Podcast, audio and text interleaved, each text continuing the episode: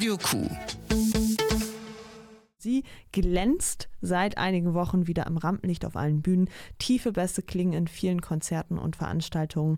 Die Tuba ist das Instrument des Jahres 2024 von vielen Musikräten der Bundesländer wirklich gewählt als legitime Nachfolger der Mandoline aus dem Vorjahr. So, jetzt ist nur die Frage, was bedeutet das eigentlich für die Tuba? Freut das die Tuba, freut es sie nicht? äh, und was ist überhaupt das Besondere an einer Tuba? Es gibt Leute, die haben mehr Ahnung als ich von der Tuba. Das ist nicht nur Carlotta, sondern es ist auch Radiokur-Reporter Antonius Stockinger. Und er gibt uns einen Überblick über die wichtigsten Fakten und auch die verschiedenen Einsatzbereiche von einer Tuba. Die Tuba ist das größte und tiefste Blechblasinstrument. Sie gehört zur Familie der sogenannten Bügelhörner. Von ihrem dünnen Mundstück wickelt sich das blecherne Rohr über fünf Meter lang bis zum breiten Schaltrichter hinauf. Dort tönen die edlen Klänge, für die die Tuba so bekannt ist.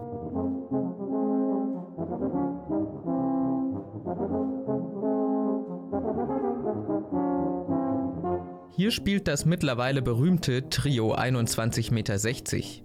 Als die Tuba 1834 entwickelt wurde, war sie aber oftmals eher allein. Sie sollte als Verstärkung für einen rhythmischen Bass in der Volksmusik und in Militärkapellen dienen.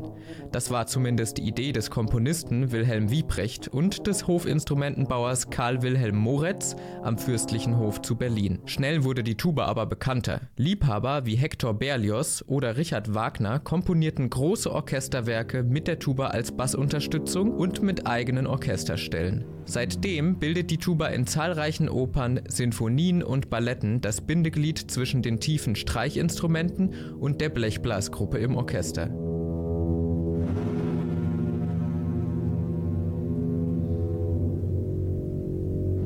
Es gibt verschiedene Ausführungen der Tuba. Die größte und tiefste ist die Kontrabass-Tuba. Ihr bedrohliches Klangpotenzial haben wir gerade in Richard Wagners Oper Siegfried gehört. Ihre kleinsten Enkel sind die Tenorhörner mit ihren krummen Schalltrichtern. Sie eignen sich besonders gut für den Einstieg auch bei Kindern. Gute Lungen und ordentlich Luft brauchen aber alle TubistInnen. Und ob klein oder groß, die Tuba ist in Deutschland ziemlich beliebt. Sie ist also nicht ohne Grund Instrument des Jahres 2024.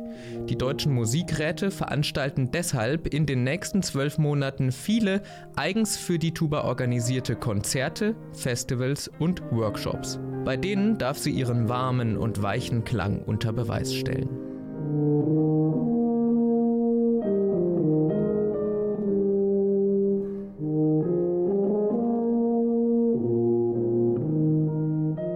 Solch voluminöse Solostücke wie hier bei Jean Pokorny waren für die Tuba lange Zeit nicht selbstverständlich. Das relativ junge Instrument konnte sich über die Zeit hinweg aber immer mehr von seinem Nischendasein im Orchester emanzipieren. Bekannt ist sie daher nicht nur aus der klassischen Musik. Auch im Jazz gilt die Tuba als unverzichtbar. Die Basstuba ist heute in jungen Jazz-Ensembles wie The Bastubation vertreten.